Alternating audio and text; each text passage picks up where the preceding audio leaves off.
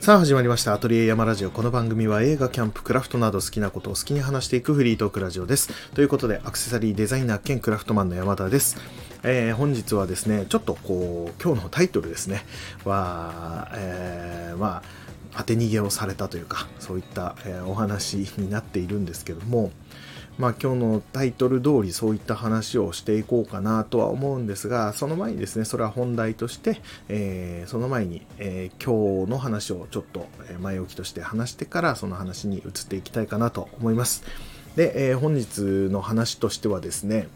えー、また行ってきてしまいました、えー、植物を買いに行ってきて しまいましたというか、もうここ、えー、3回ぐらい連続でですね、こんな植物の話ばっかりしていてですね、ちょっと、え興味ない方には申し訳ないんですけども、まあ、すごくハマっていましてですね、まあ、今日というか実際に買ったのは昨日なんですね。また新しく植物を買いまして、えスタンド FM の方だったら写真に載ってるかと思いますが、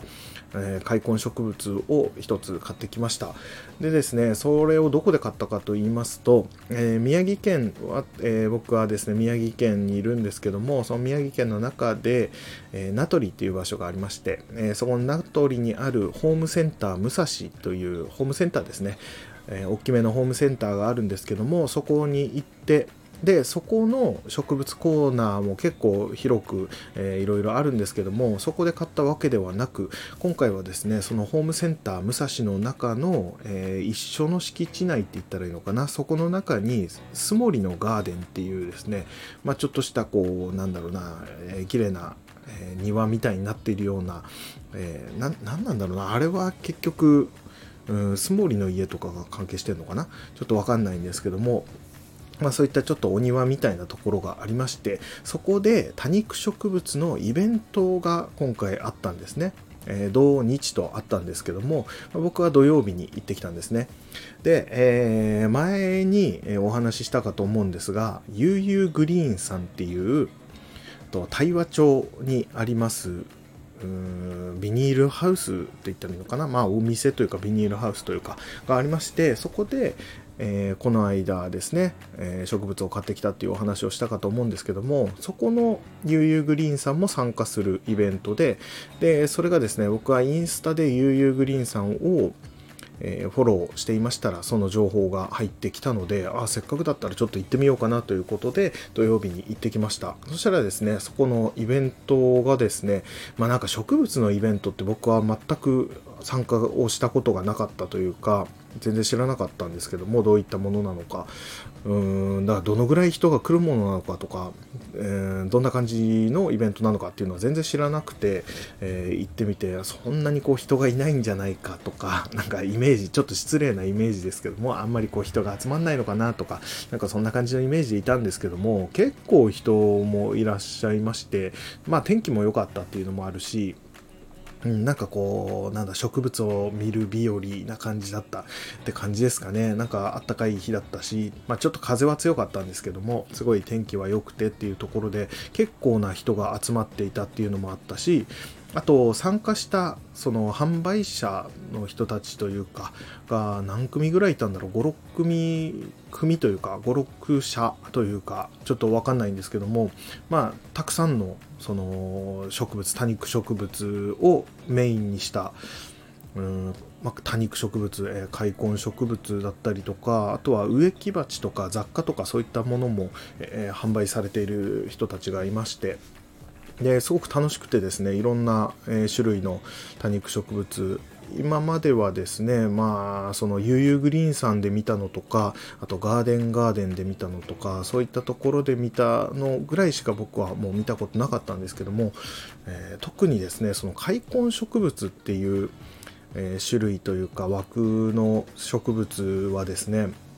その悠々グリーンさんでは結構あったんですけどもそのガーデンガーデンとか大きなお店とかでもまあ一部ちょっとあるかなぐらいでそんなに数はなかったんですよね。ただこのイベントはですねそういった開墾植物をメインに持ってこられている方も、え、たくさんいらっしゃったので、えー、結構な種類のそういった開墾植物を見ることができてそれもすごい楽しかったですしあとそのイベントのまあなんかワンコーナーというかでですねその、えー、パキポディウムっていう、まあ、開墾植物の中の種類というか、パキポディウムの育て方みたいな、そういったのをこうお話ししてくれるっていう、そういったコーナーというか、そういった会がありまして、そこでこう育て方というか、どういうふうな扱いをしたらいいのかっていうのを教えてくれたりとかですね、すごくこう勉強になるような感じがあったりとか、あとはですね、もう一つめちゃくちゃ良かったのが、その前々からそのインスタで今回のイベントの情報を聞いていたというか見ていたんですけどもそこで気になっていたのが高くならない競り会をやりますみたいなことを言ってたんですね。なので競り会なのであの競りですね市場とかでやるまあオークションみたいなそういったものをやりますみたいなことが書いてあってただもう競りとなるとやっぱりそれなりにこうなんだろうなちょっと珍しい種類の植物を、えー、出されてそれを、えー、いくらでいくらで買えますいくらで買えますみたいな感じでまあオークション的な感じでやっていくんだろうなと。そうなってくるとやっぱりそのハマっている人たちというかまあ前々からそういうもの好きな人たちがそういうレアなやつを、えー、手に入れたくて、えー、行くみたいな感じのイメージだったので僕が参加したところでまあ、買えないだろうなと。まあ、そんなにお金を出せる状態でもないので、僕も。なので、まあ、無理だろうなと思いながらも、ただそういった、その競り会みたいなのをどんな感じなのかなっていうのを見てみたいっていうのもあって、まあ、その競りの時間にですね、まあ、参加してというか、まあ、その、えー、集まっているところに行って見ていたんですよ。そしたらですね、その高くならない競り会っていうだけあってですね、本当にスタートが何百円とか300円スタートとか500円スタートとかそういったものが多くてですね。しかもなんだろうな。うんまあ珍しいものがすごく多かったりとかあとは普段販売している金額がまあそこそこの値段のものを出してくれたりしていてただそれもスタートの金額がまあ珍しかったりとかちょっといいやつだったとしても1000円ぐらいからのスタートとかそのぐらいだったのでまあ、ちょっとこう自分も参加できるかなぐらいの感じではいたんです。なんか開墾植物とかっていうともう何万円とか何十万円とかっていうのがもう YouTube とかで見てると出てきたりもするので絶対参加できないなっていう、うん、お金そんなにないぞっていう状態で参加するのでまあ何もできないんだろうなと思っていたら意外とそういう低い金額から。しかもですね、まあ、今回なんかその競り会っていうのが初めての試みだったみたいでもうなんかもうなんだろうなこの時間の関係とかもいろいろあってですねもうポンポンこう決まっていくんですよね。じゃあこれ300円からスタート。はい300円の人500円の人みたいな感じで、えー、その仕切る人がですね値段をこう少しずつ釣り上げていくんですね。で欲しい人はそれを手を挙げてじゃあ300円だったら買います。500円だったら買いますみたいな感じで手を挙げていってでまあ普通のオークションって高いければ高いほどというか高く買いたい人がいればいるほどどんどん釣り上がっていくっていうイメージなんですけどもそうではなくですね大体その仕切る人がですね、じゃあこれはここで止めるかっていう感じで、じゃあ700円で止めますみたいな感じで止めてですね、その時にまだ手を挙げていた人がいましたら、えー、その仕切りの人と一緒にじゃんけんをして、そのじゃんけんで勝った人が、えー、それをその金額で買えるみたいな形なので、もうガンガンガンガン値段が上がっていくっていうよりは、ある程度のラインでその仕切りの人が止めてくれて、えー、その値段で、まあ、じゃんけんで勝てれば買えるみたいな形だったんですね。そういう風なルールでいくとですねそのお金をそこまで持っていない人でもなんだろう手を挙げていればですねとりあえず自分が、まあ、買えるかなっていうラインまで手を挙げていて、えー、その前にそのじゃあ値段ストップってやってくれるとですね自分もその値段で買えるっていうことがなんだろうな手を出しやすかったりとか、まあ、買える確率がすごく上がるというかっていうのがあってですねうわこれはいいなと思ってまあ、最初の方はですね、えー、多肉植物の、えー、エケベリアっていうちょっと花のような形のですね、うん、まあ、サボテンみたいなものとかが多くて、僕はその辺はちょっと詳しくはなかったりとか、えー、今のところまだそこに興味がいっていないので、そういったものはこうスルーしてですね、えいろんなその競りの雰囲気を味わいながら面白いなと思いながら見てたんですけども、あのー、後半の方にですね、ちょっと多肉植、えー、多肉じゃねえ、開墾植物かっていうのが出てきて、最初に出てきたのは何だったっけかな、えー、パキポディウム、うなんだっけかな、電子フローラムかな。っていう、えーまあ僕めちゃくちゃ欲しいなと思っていたやつがあって、それもですね、確か、えーと、500円スタートとかからだったかな。500円の方って言われたから手を挙げてですね、僕も参加して、そしたら1000円で、まだ、えー僕も手挙げといてですね、まあ2000円とか、まあ3000円ぐらいまでだったら出そうかなみたいな感じだったんですね。まあ大きさもそこそこあったので、えー普通で買うと多分、えー7、8000円ぐらいで買うようなサイズのものだったので、まあ3000円ぐらい、半額ぐらいで買えればいいかなみたいなぐらいの感覚でですね、そこまでをこう、えー、LINE としてですね、手を挙げてたらですね、うん、もうなんと1500円ぐらいでもうここで止めるとか言ってですね、えーかなり安い LINE で、ただ手を挙げてる人も結構多かったので、えー僕も手を挙げてですね、じゃあじゃんけんだっつってじゃんけんしたらですね、一発目で負けたんですよね。っていうところで、ああ、ダメだと思って買えなかったんですけども、ただその後もですね、えパキポディウムグラキリスの、まあ、未生のものって言って、日本で、え種から育てられた、まあまそんな大きくないものなので、普通に販売していると、まあ、5 6 0 0 0円とかそのぐらいのものだったんですけども、それもですね、えーっと、1000円スタートだったかな？で、始まってですね、1500円ぐらいのところで、えー止めてくれたんですよね、また。で僕もそれ手を挙げてたのでじゃんけんしたんですけどもその時はですね最後の3人までは残ったんですけども、えーそこで負けてしまいまして買えなかったっていうのがあってですねそのグラキリスパキポディウムグラキリスっていうまあパキポディウムまあ開墾植物かなの中でもかなり王道というかのまあ、そこから入る人が多いぐらいのですね、うん、すごいスタンダードでありながらも、すごく大人気なグラキリスっていうのがいるんですけども、それを手に入れられるチャンスだったんですけども、なかなかそれも無理ででして、えーしょうがないなと思って、ただ、まだ何個かあったので、それで手を挙げていたらですね、えーと、まあ、今回それで手に入れたっていうのが、えーオトンナユーフォルビオイデスっていう、まあ、ちょっと名前が難しいんですけども、オトンナユーフォルビオイデスっていう、えー開墾植物、そいつがですね、出てきた時にまあ手を挙げていて、これもまあ3000円ぐらいまででなんとかと思いながら手を挙げていたらですね、えー2000円のところで止まりまして、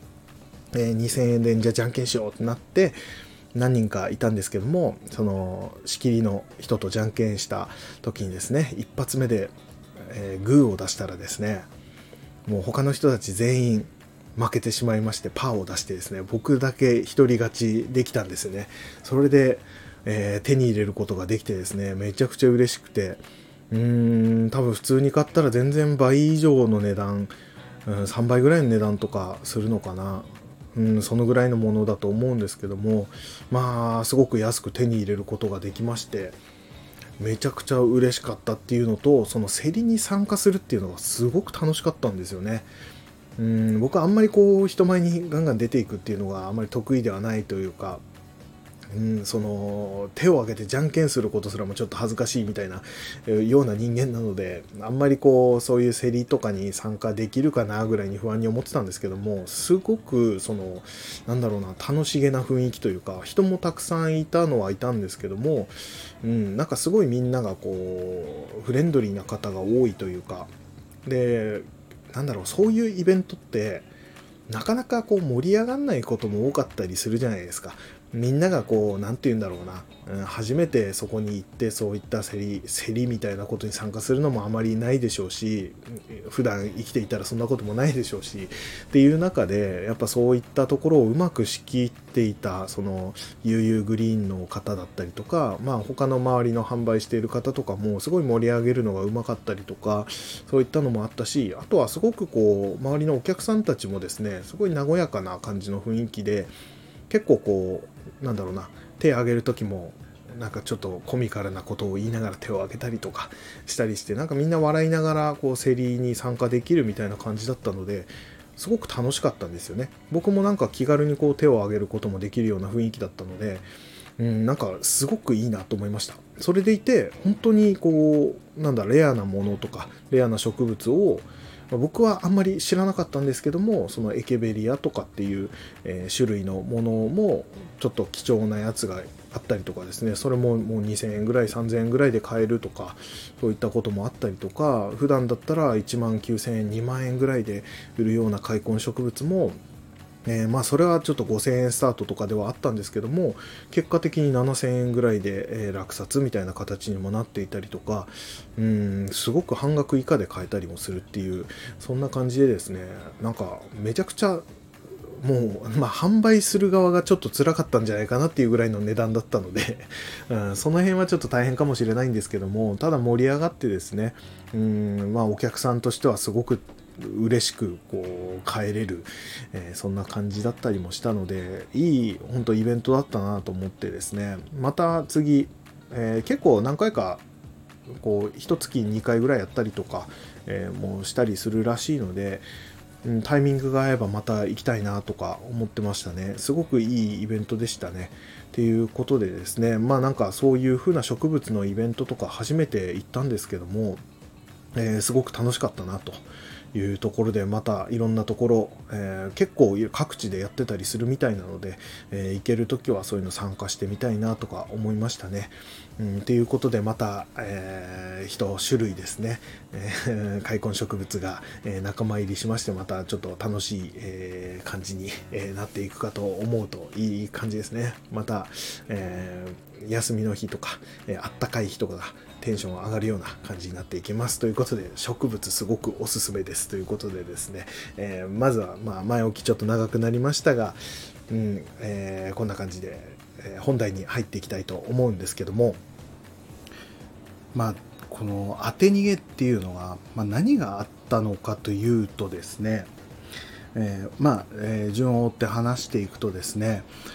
僕がですね夜、まあ、コンビニに行こうと思ってですねバイクでこうコンビニに行ったんですね。で普通にこう駐車場のところにバイクを止めてですね、え、買い物をしてたんです。で買い物が終わってですねコンビニから出て、えー、そしたらですね僕がバイクを止めていたところに、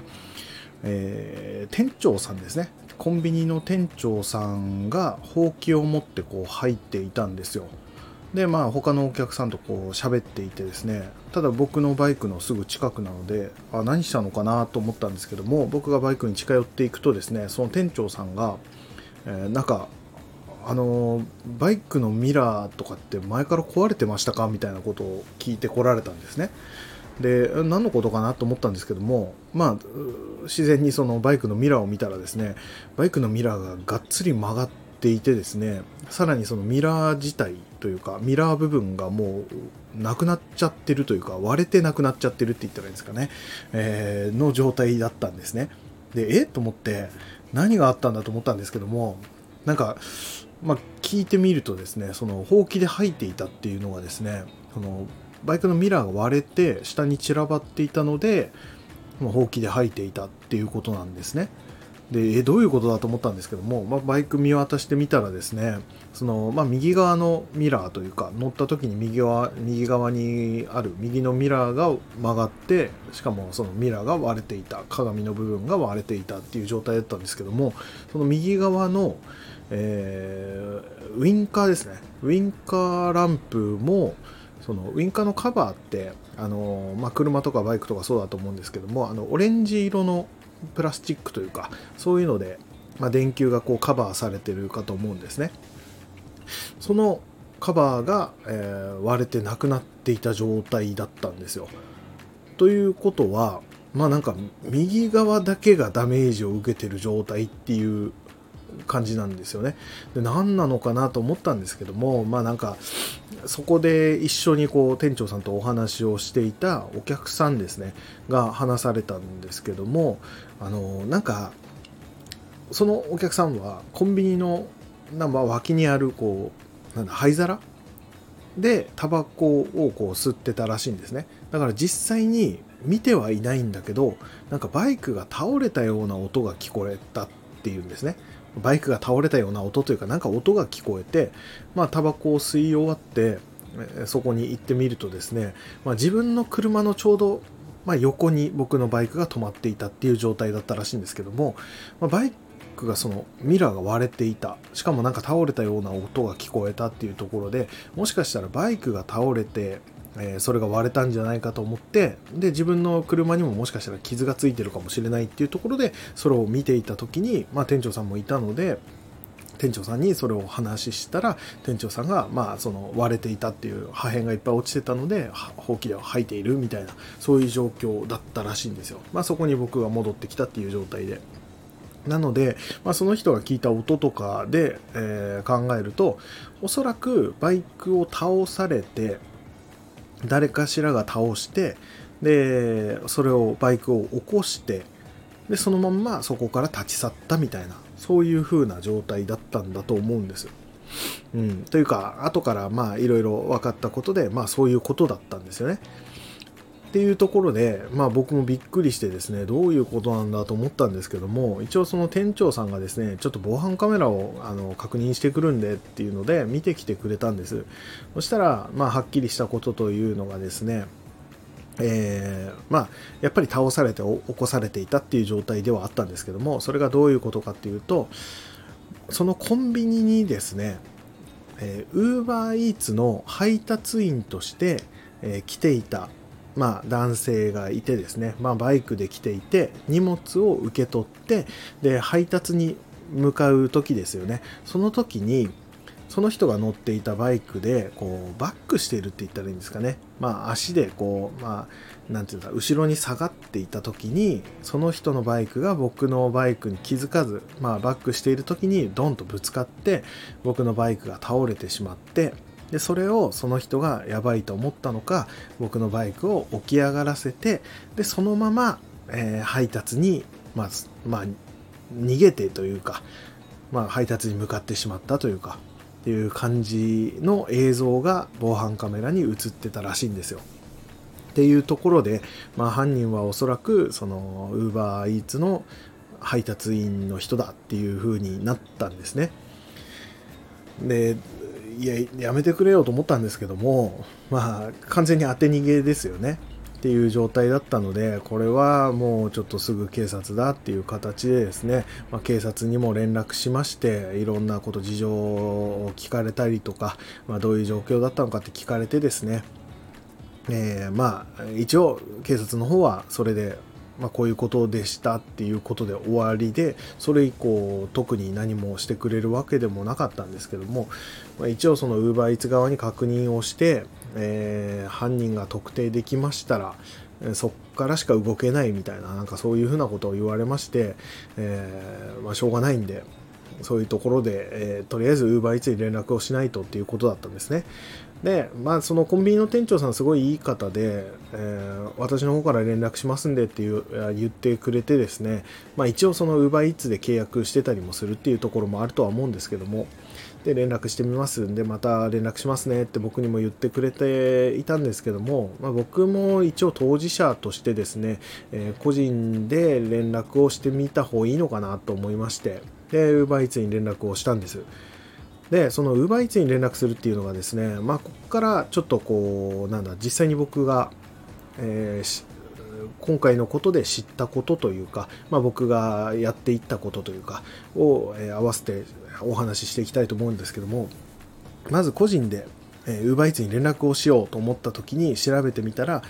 うん、あれしかないですね。まずはメールでの確認、まあ、お客様相談、えー、窓口みたいな、そういったものがあって、そこからメールフォームみたいなものでメールを送るっていう形になります。なんか電話っていうよりはメールで、えー、相談をするみたいな形になりましたね。で、そのサイトから、えーと、こういう、こうこうこういうことがありましたと。で、UberEats の、えー、配達員さんが、僕のバイクにぶつかってっていうような、まあ、事細かに先ほどお話ししたことを、えメールで書いて送りました。で、それがですね、結構夜遅かったので、11時とかそんぐらいだったかな、に連絡する形になったので、まあ、翌日に連絡返ってくるのかなとかって思ってたんですけども、そこ意外だったのが、まあ、夜中の連絡にもかかわらずですね、1時間ぐらいでですね、メールが返ってきました。でそれにはちょっと驚きましたねなんかその、まあ、メールでの問い合わせっていうところもあって、うん、まあその24時間でそういうことやってるとも僕は思ってなかったのでそれが意外と早く帰ってきたっていうのがちょっと驚きでした。で1時間後ぐらいに連絡が来ましてそこにはですね一応その事件事件という事故かの、えー、状況を細かく教えてほしいっていう内容だったんです。まずは、えー、UberEats の配達員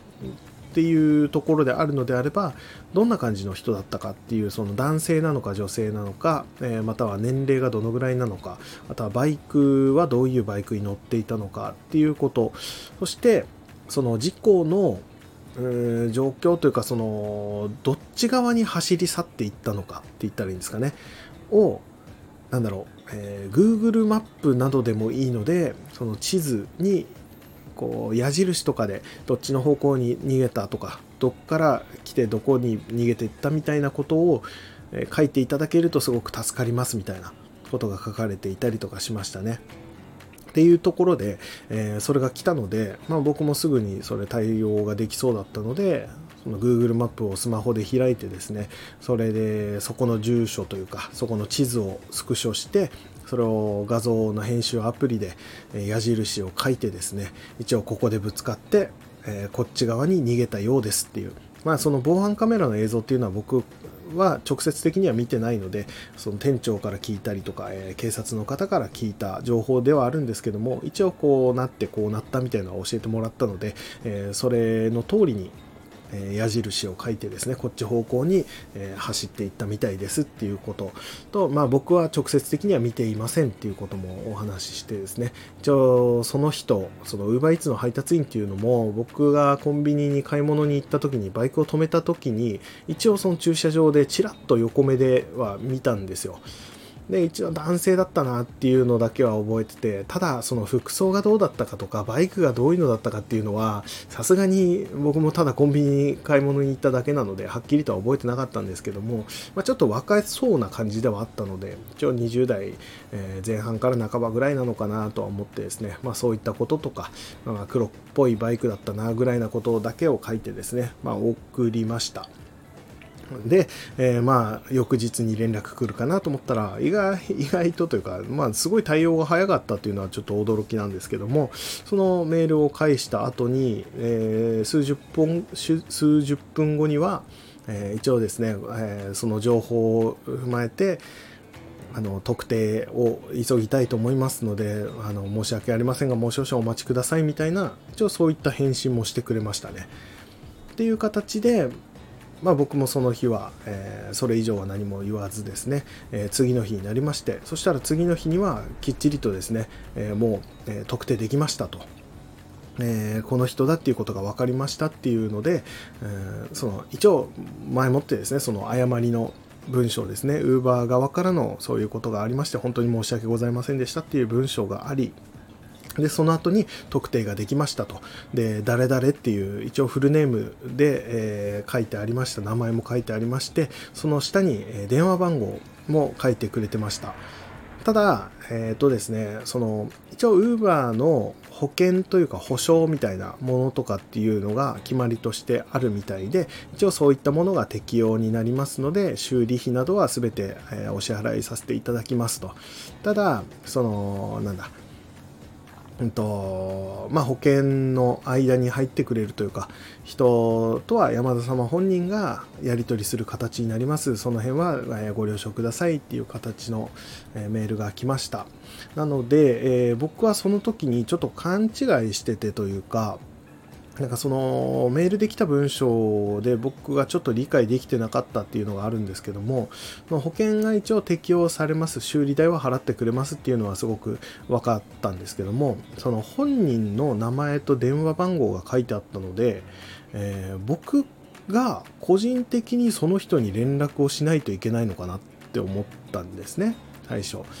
なんか間に入って保険会社が何かしてくれますみたいなのは細かくは書かれてなくて、えー、だったのでそのなんだろう僕個人がこれ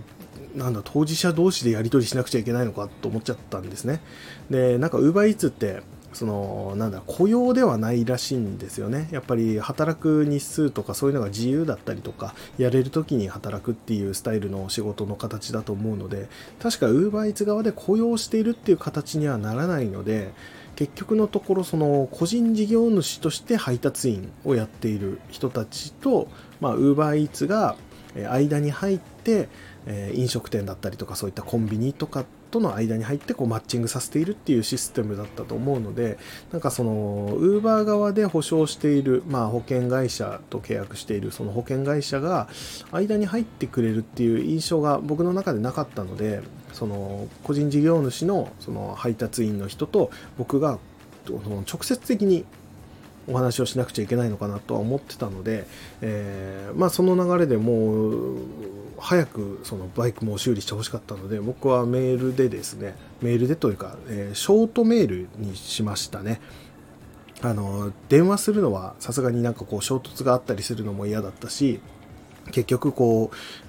えー、当て逃げするような人だっていうふうにやっぱり思ってしまってたのでさすがにこう電話で話すっていうのも、まあ、僕もストレスもたまりますし嫌だなと思ったのでもうショートメールだったらいいなと思ってショートメールで、えー、言ってですねお話ししようと思ってメールは送ったんですねでそしたらですね、えー、その人から返信来る前にその UberEats 側のその保証というか保険会社というかのところから連絡が来ましたね。で一応山田さんからその相手の方に連絡は行ってその方もメールを返すっていうお話はしてたんですがちょっとそのスピーディーに修理のところまで行く方がいいかと思いましたので、えー、私の方から先に連絡させていただきましたっていう形で保険会社さんから電話が来ましたね。でそんな感じで、まあ、ここからはですね普通に、まあ、車の事故があって保険会社を介してこうなんかなんやかんややり取りするっていうのと、まあ、同じような形にはなっていく形ではあったんですけども、えっとまあ、修理の、えー、件こうこうこうでで10ゼロで、えー、全て、支払わせていただきますみたいなすいませんでしたみたいなことを言われてですねで今僕はバイク屋さんに持って行ってその見積もりの最中っていう感じではあるんですけども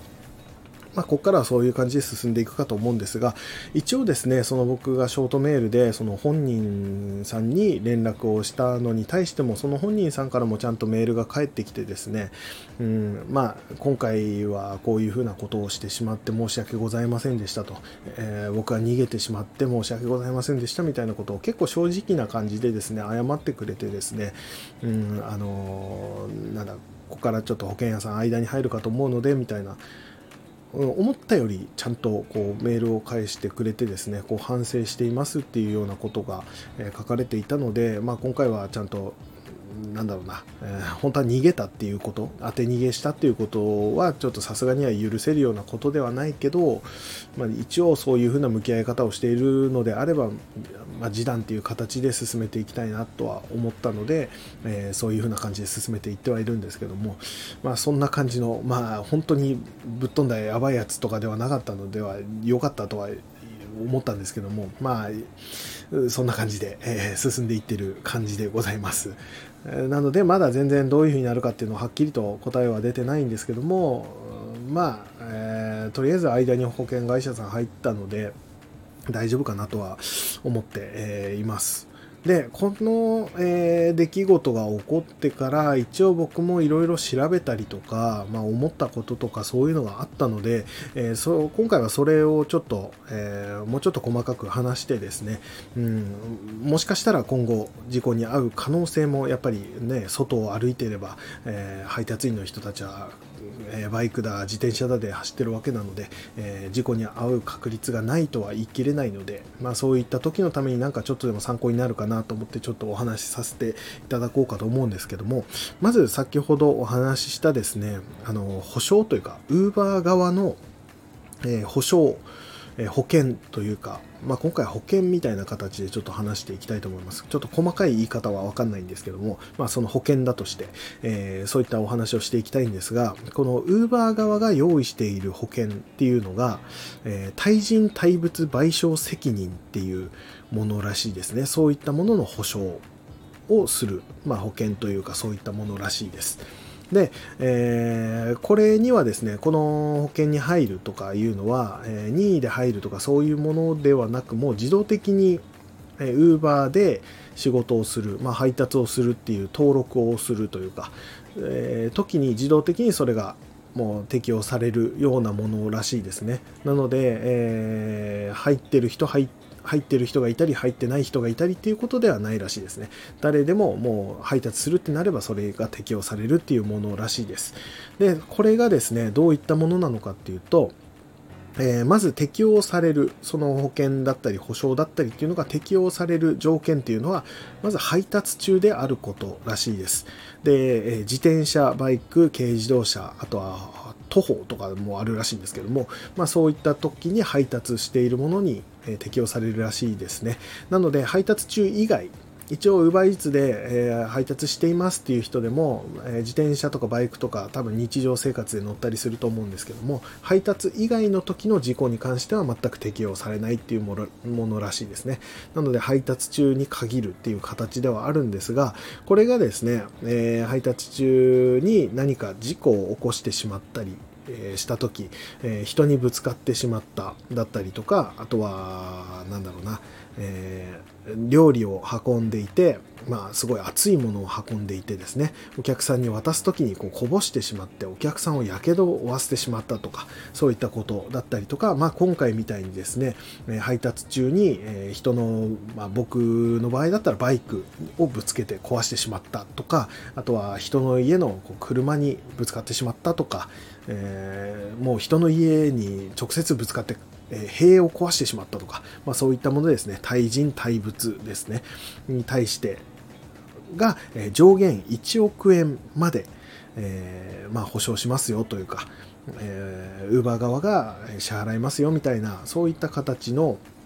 えー、保険、ウーバー側というか保険会社がが、えー、お支払いしますよっていうようなものらしいですね。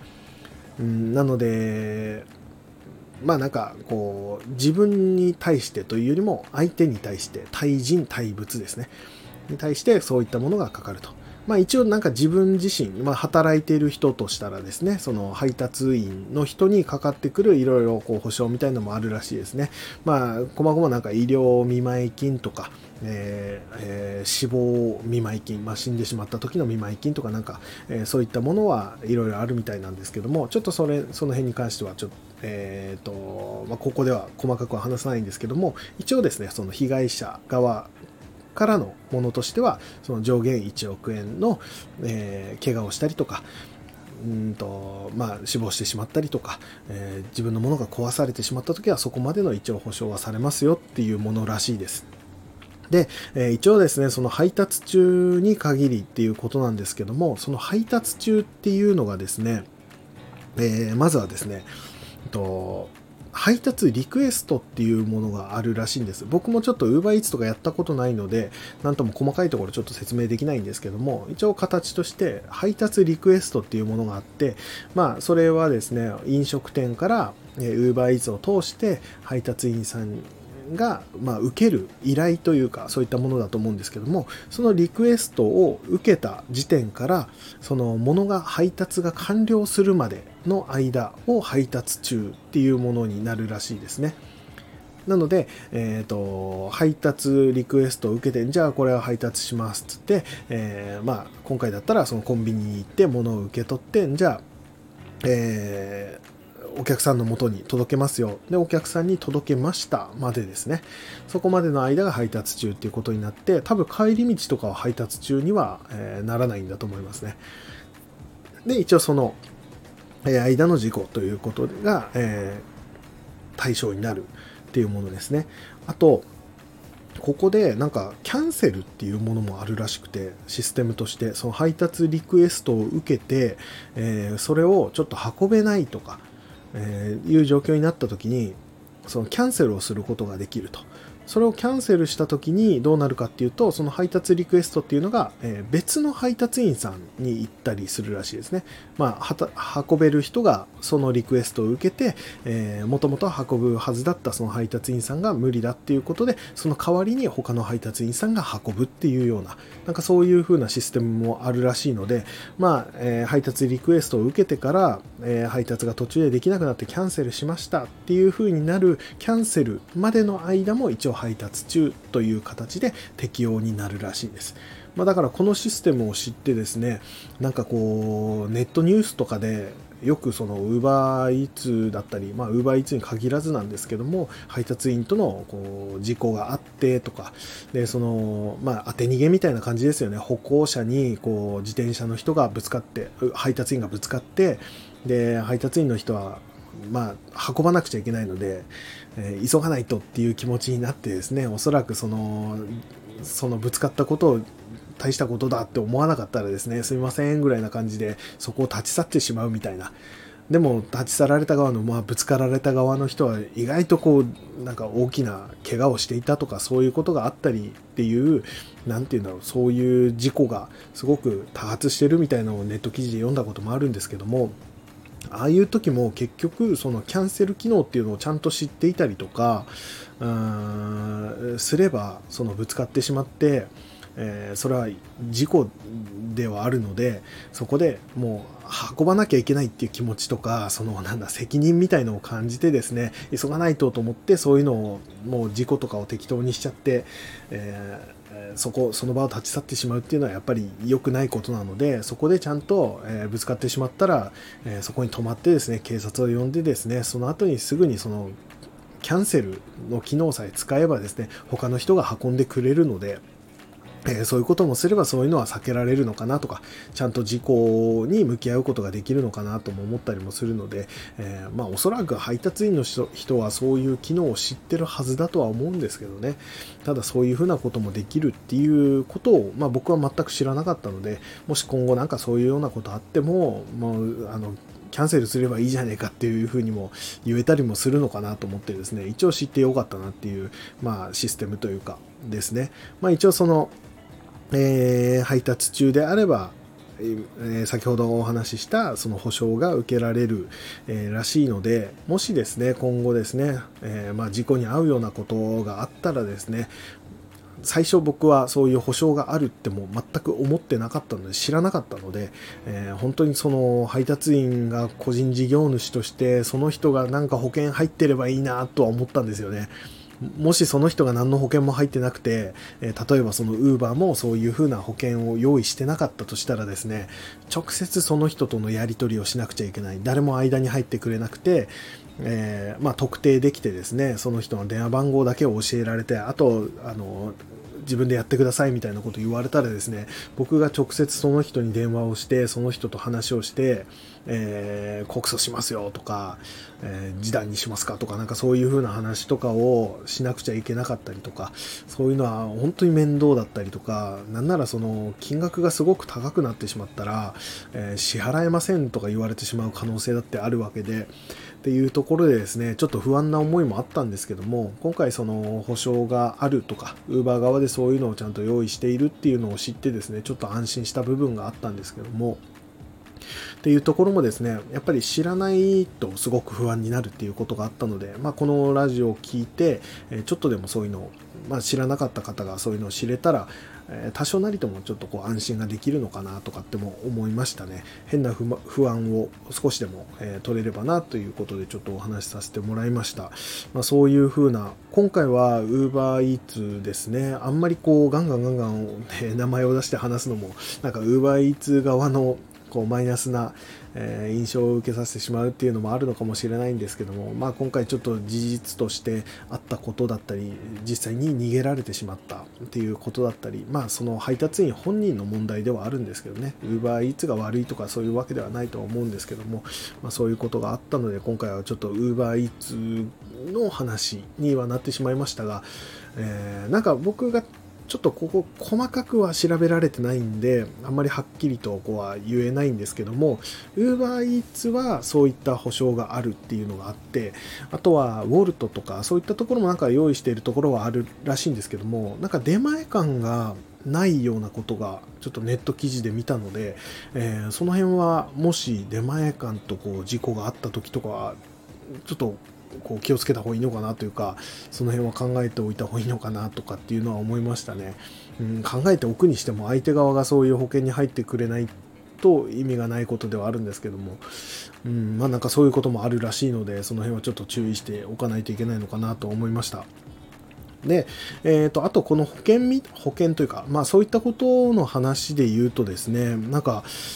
あれですねその僕もバイク乗ってるので入ってはいるんですけどもあの自賠責っていうあの保険があると思うんですけどもあれってまあ義務的に入らなくちゃいけないバイク乗る人は必ず入らなくちゃいけないものだと思うんですがその自賠責っていうのがどの程度のものなのかっていうのをですねなんか最初自賠責入った時に冊子みたいのが渡されてそこにまあ書いてあるものだとは思うんですけども僕なんかざっくりとしか読んでなかったので細かいとこまではちゃんと読んでなかったんですね。これちょっと反省しなくちゃいけないなと思うんですけどもこれがどの程度のものなのかっていうのを今回ちゃんと調べてみたんですね。そしたらですね大した保険じゃないというかうーんまあ入ってて損は全くないんですけどもちょっと大したことではないなというか、この自賠責だけだと結構な不安しか残らないというか、っていうものだったので、まあちょっと細かくというか、えー、まあざっくりとか、えー、数字で話したいと思うんですけども、自賠責って、えー、事故を起こした時に対象になるのって、え相手だけなんですね。しかも人身事故だけみたいなんです。ってなると、えまあ自分がバイクに乗っていて、えー、まあ、不注意でこう人にぶつかってしまったっていう人身事故を起こしてしまったっていう時にその保険として対象になるのがその相手側だけっていうのがまずそうなんですね。対人だけなんですね。自分がもしそれで怪我したとしてもそこには保険料っていうのは何も下りないものらしいんです。まあ、自分のバイクが壊れたえー、とか何でもそうなんですけども全て自分側は何も対象にならないらしいんですねで、えー、相手側ですね、今度。相手が人身事故を起こしてしまったので、相手がまあ怪我をしてしまったっていう場合は、えー、相手側に降りる保険としては、えー、120万円までは降りるらしいんです。だからまあ、なんか、えー、すり傷だったりとか、打撲とか、そういうんだったら全然賄えるぐらいの金額だとは思うんですね。なんですけども、もっともっと大きい怪我とか、えー、起こしてしまった時は、ちょっとそれでは賄えないぐらいのものぐらいの金額というか120万ぐらいだとそうかと思います。まあ、そんぐらいの金額。で、えー、例えばすごい、えー、悪いぶつかり方をしてしまって相手をこう死亡させてしまったってなった時ですねその際はですね3000万円が、えー、保証金として降りるらしいんですなんですけどもまあ、3000万じゃ絶対収まらないですよね。おそらくその慰謝料だなんだで、そんな金額では収まらないとは思うんですけども、ただ自賠責としておお、えー、降りるのは3000万円までらしいですね。っていうのは調べて出てきました。あとは、えー、相手に怪我を負わせてしまった時に、その後遺症が残るかどうかの問題でも変わってくるんですけども、後遺症が残った場合に、まあ、その種類だったりとか、えー、後遺症がどういったもの、程度だったりとか種類だったりとかそういったものにもよるんですけども、75万円から4000万円までは、え出るっていうことが書いてありました。っていう、まあ、どれにしてもですね、そんなに高い金額が下りるものではないっていうのがまず分かったのと、あとは自分が怪我をしたりとか、えー、自分の、えー、なんだ、えー、バイクだったりが、壊れた時もそうですし、あとは物を壊してしまった時ですね。今回みたいに、えー、人のバイクを壊してしまったとか、車に傷つけてしまったとか、えー、人の自転車を壊してしまったとかっていう場合もそうですし、えー、そういったものには一切、えかかってこない。で、相手が、まあ、人身事故とはいえ、その自転車に乗っていたりとかした時に、相手の自転車を壊してしまった。人身事故も起こしてしまってるし怪我をさせてしまってるしさらに自転車も壊してしまったってなった時に、えー、人の怪我に対しては降りるけど人の自転車を壊してしまったものに対しては降りないのでそこは、えー、自分のお金で相手の自転車を直さなくちゃいけないとか新しいものを買わなくちゃいけないとかになってしまうっていうものらしいので本当に何て言うんだろうなその保険会社からしたらすごい大きなお金なのかもしれないですけども、まあ、実際には少なめのお金しか下りないっていうものだったんですよね。まあ、そのぐらいのことはみんな知ってるのかもしれないですけども、僕あんまりその辺もちゃんと把握しないで自賠責で乗ってたので、あこれは反省しないとなと思ったのと、えー、やっぱり保険に入るべきだなっては改めて思いましたね。なんかこう車に乗っていれば車の保険って大体の人はこう入ったりすると思うんですね、えー、多くの人は入ってると思うんですけどもそれ以上に、まあ、言ってみれば生身の体でそのバイクに乗っているっていう状態ですよね。事故を起こしたら、まあ、自分が怪我する確率っていうのもかなり高くなると思うんです、まあ、事故の程度にもよるとは思うんですけどもまあ車よりも怪我しやすいんじゃないかなっていう感じはある中でやっぱりその保険に入らないっっていうのの恐ろしさというか改めて考えたら怖いなと思って本当に行動に出るの怖くなるなっていう風な、え、ぐらいのものだったっていうのは改めて気づいてですねこれはちょっと考え直さないといけないなと保険入らないといけないなっていうのを改めて思いましたね。うんまあ、バイク乗ってる人からしたらそんなの当たり前だよって思うかもしれないんですけども、まあ、僕みたいにちょっとその辺を緩く考えていたりとかする人はちょっと気をつけた方がいいんじゃないかなっていうところで今回ちょっとこの話もしてみました。えー、っていうことですね、まあ、バイクにもしっかり保険をえー、まあ、自分にもですしバイク自体、まあ、壊れた時の保険とかも車両保険みたいなことも、えー、かけてもいいんだろうなと特に僕もその古いバイク乗ってたりとかしてですねえー、なかなかこうパーツが手に入んないとかそういうこともあったりもすると思うのでそうなるとやっぱ金額も高くなってきたりとか、えー、するんであればちゃんと車両保険かけておくといいのかなとかっても思っちゃいましたね、まあ、大切にバイクに乗りたいとか、まあ、バイク乗るときにやっぱり何かあった時も自分を大事にするためにもそういった保険にも入らないとなとは思いました。ですね。まあそんな感じですね。あと UberEats の話で言うとえー、これも知ってよかったなと思ったことが最後に一つあったのでこれをお話ししたいんですが、えー、結局その当て逃げをされた時にまあ僕の場合だとコンビニでぶつけられて、えー、逃げられてしまったってなってその時その防犯カメラがあったからこそはっきりとどういう感じかっていうのが分かったのでよかったんですけどもあの、まあ、道で歩いててそのウーバーイーツの人にぶつかってしまったとかぶつかられてしまった。でそのまま逃げられてしまったっていう時に、えー、バイクとかだったらもしかしたらナンバーがあるのでナンバーを覚えていればその人を特定できるとかっていうのはあると思うんですね。ただ自転車ってナンバーもつけてなかったりもするのでぶつかられてわーっと逃げられてしまえばその時の、まあ、印象とかその人の印象だったりとか服装とか自転車のなんだ、えー、車種とかそんなのなかなか覚えておけないじゃないですか。ですし自転車の車種も車種も知ってる人じゃなきゃえー、分かんないですしっていう時にもう泣き寝入りするしかないっていう状態になりそうな感じもするじゃないですか。当てられてもう自分はもう足捻挫してしまったとか、まあ、大きな怪我を負ってしまったっていうのに人に逃げられてしまったらもう泣き寝入りするっていうのはもう辛くてしょうがないじゃないですかそれは悔しいしっていう時に、えー、今回知ったのはですねあのなんかそのぶつかった場所と時間さえ分かればその配達員を特定できるっていう、えものがあるらしくてでそれがですねまあ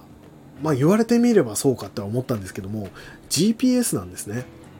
で UberEats 登録している人は一応その多分おそらくそのスマホだと思うんですけどもの GPS 機能でどこを走ったかっていうのが把握されているんですね常に。っていうところもあって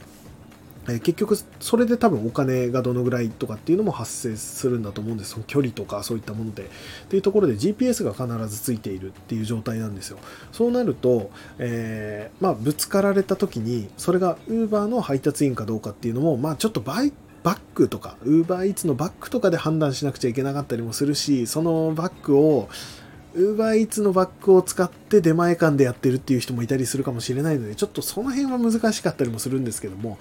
まあ、えー、一応 Uber だと分かったとした、えー、場合ですね、あ、Uber の配達員さんだって分かった時に、えー、まずぶつかられて、えー、痛い思いをして、で、逃げられてしまったって言った時は、一応時間だけきっちり、えー、見ておく。あとは、えー、その場所だけをちゃんと覚えておく。で、その時はもう逃げられたとしても、まずは警察に連絡をして、え、こういうことがありましたっていうのを警察に連絡した後に、ウーバーの方に、え、この時間に、え、ここで、えこういうふうなことがありましたっていう連絡をするとですね、その GPS でその時誰がそこを走ったかっていうのが分かるらしいんですよ。ってなると、まあその辺でぶつかりそうな人っていうのは、まあこの人だろうなみたいなことで、こう、どんどんどんどんこう絞っていけるっていうところで特定しやすいらしいので、ここはもしかしたら、え今後ですね、そういうことがあって、時間と、え場所さえ分かればですね、あの泣き寝入りしなくてもいいんじゃないかっていう、えー、そういう風な一応 GPS の機能っていうのがちゃんとあるみたいなのでそうやって特定できるらしいですね。うーんっていうところで、まあ、僕が今回もし、えー、防犯カメラに何も映ってなかったとしてですねただ誰かしらが